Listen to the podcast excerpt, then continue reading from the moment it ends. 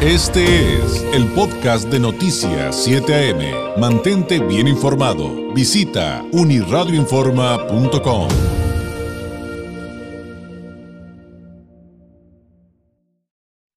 En Noticias 7 AM llegó el momento de leer entre líneas con el politólogo Francisco Ruiz. 8 de la mañana con 19 minutos, 8 con 19. Llegó el momento, como usted ya escuchó, de leer entre líneas con Francisco Ruiz, politólogo, doctorando en Derecho Electoral, integrante del Instituto Nacional de Administración Pública, autor de la columna Leer entre líneas, que usted también puede consultar en uniradioinforma.com, entre otros espacios cibernéticos. Francisco, ¿cómo estás? Muy buenos días. Muy buenos días, David. Pues con el gusto de cada martes poder saludarte a ti y a toda tu amplia audiencia, como siempre, aquí a sus órdenes.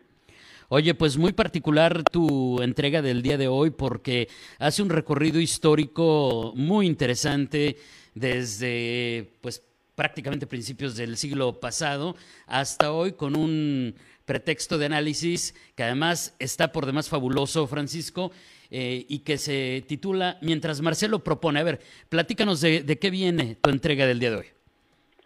Sí, David, fíjate que estaba yo bastante indeciso en, cómo titular mi, columna de esta semana.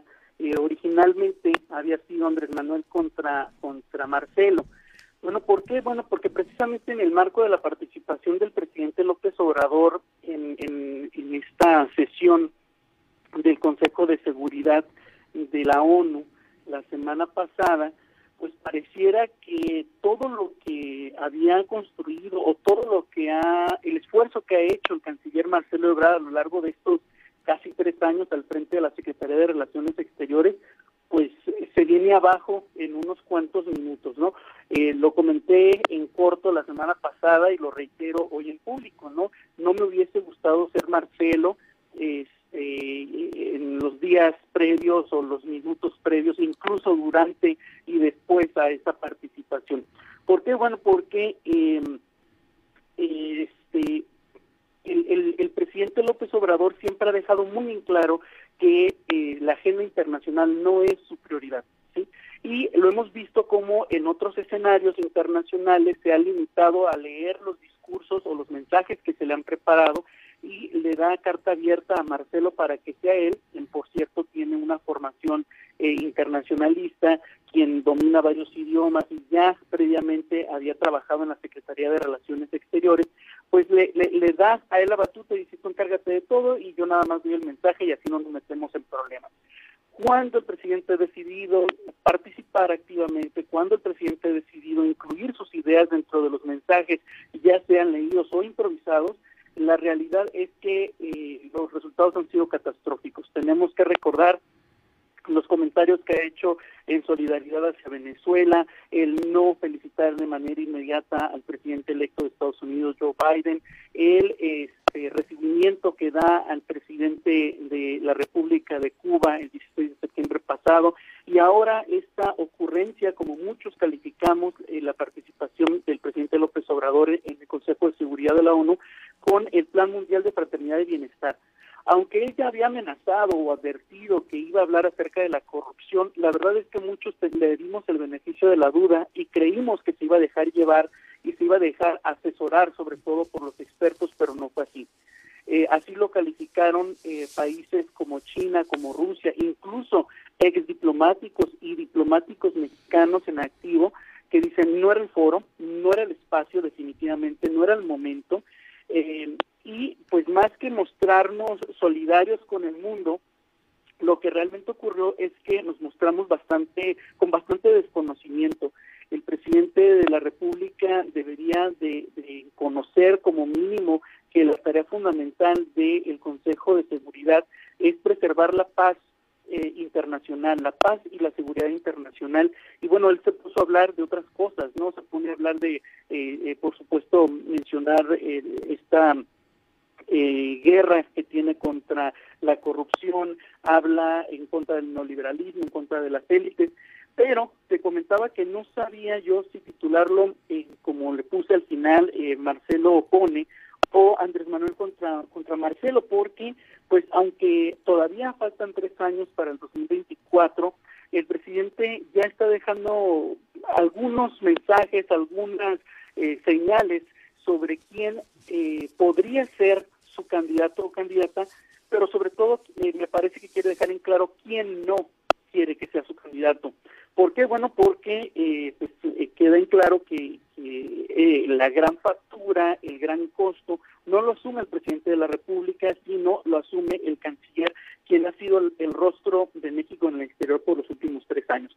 Y hay que recordar que pues Marcelo ya ha cedido previamente, ¿no? No solo al día siguiente cuando anuncia que más de 45 países se habían sumado al plan del presidente este Plan Mundial de Fraternidad y Bienestar, sino que eh, también se dio en la candidatura a la jefatura de gobierno en el año 2000 y también aceptó los resultados de la encuesta en 2012 que eh, años después eh, dan a conocer que la diferencia entre Andrés Manuel y él fue muy mínima, ¿no? Entonces, Marcelo está siendo políticamente correcto, supongo que confía en los acuerdos que hace con el presidente, sin embargo, también yo quiero suponer que el canciller no es ingenuo y eh, tampoco se va a dejar sorprender como en el caso de, de su de su maestro eh, Camacho, ¿no? Entonces, este este recuento, eh, en esta ocasión, pues parto desde la Segunda Guerra Mundial hasta nuestro acontecer, precisamente para que los lectores puedan comprender cuál es la importancia del Consejo de Seguridad y por qué el presidente se equivocó al ir a dar un mensaje como el que dio en este espacio.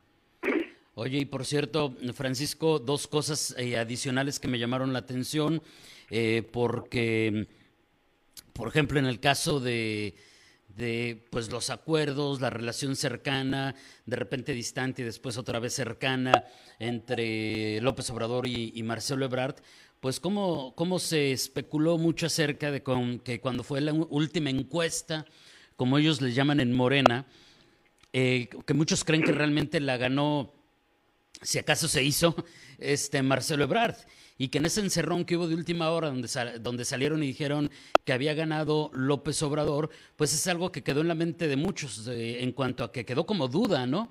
De realmente fue qué fue lo que sucedió pero insisto, Francisco, desde que si realmente se hace una encuesta y que si se hizo, si realmente la ganó, la ganó López Obrador, pero al final la gran conclusión es esa. Eh, Ebrard está, está confiando en que él cumplió con su parte y que ahora le van a cumplir a él como le, le toca, ¿no? De alguna manera.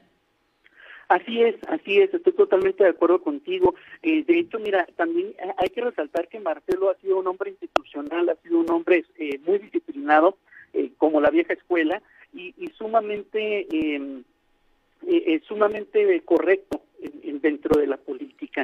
Eh, por eso sí me extrañaría mucho que resultara ingenuo, porque conoce muy bien cómo se manejan las aguas, como tú bien lo dices, existe la posibilidad de que los resultados no le hayan favorecido, sin embargo aceptó. recordemos también que ha sido el único jefe de gobierno que ha terminado su, su gobierno, que ha estado dentro de los seis años en la Ciudad de México. Y lo único que me resta a mí pensar es que tal vez podría ser una estrategia del presidente López Obrador, cosa que honestamente me parece muy remoto, pero bueno, hay que, insisto, dar el beneficio de la duda, podría ser una estrategia del presidente López Obrador para que no le peguen a Marcelo, sino ser él el que le pegue a Marcelo y de, decir, bueno, ya quedó claro que no es Marcelo y al final que sí resulte que es Marcelo, ¿no? Podría ser, aunque pues sabemos que el presidente no se caracteriza precisamente por ese tipo de estrategias tan elaboradas, ¿no? Claro. Y el segundo punto, Francisco, que muchos me han dicho, oye, pues son nimiedades. Yo creo que no es nimiedad, pero pues sí se le criticó mucho, digo, ya entrándonos en el asunto de su salida a la ONU, pues el asunto del uso del cubrebocas porque sí se ha criticado y creo que es válido, es, siempre es válido el pronunciamiento y la opinión de cualquier ciudadano en el sentido, y que yo comparto en esta ocasión, de por qué allá sí se pone el cubrebocas, pero acá no pone el ejemplo. Y pues el asunto de que ahora que va a esta nueva gira y que se lleva a, buena parte del gabinete, para ver a, Biden Francisco, pues va también López Gatel. Y yo decía, ah, cañón, acá no se pone el, no se pone el cubrebocas, allá sí, y ahora regresa, pero hasta se lleva Gatel entre muchos otros. La verdad a mí sí me llama la atención y yo también lo critiqué en su momento, pero no sé qué tan válido sea, ¿no? No, yo concuerdo totalmente contigo. Mira, yo lo resumiría con, con aquellos eh, frases y dichos populares, que por cierto soy, soy gran fan de ellos.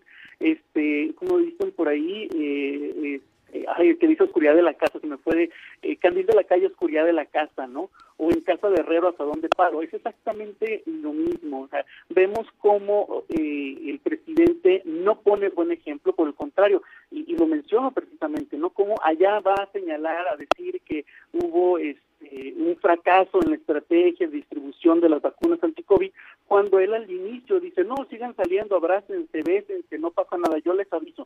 Todos son inmunes y, y nada ocurre hasta que el presidente dice.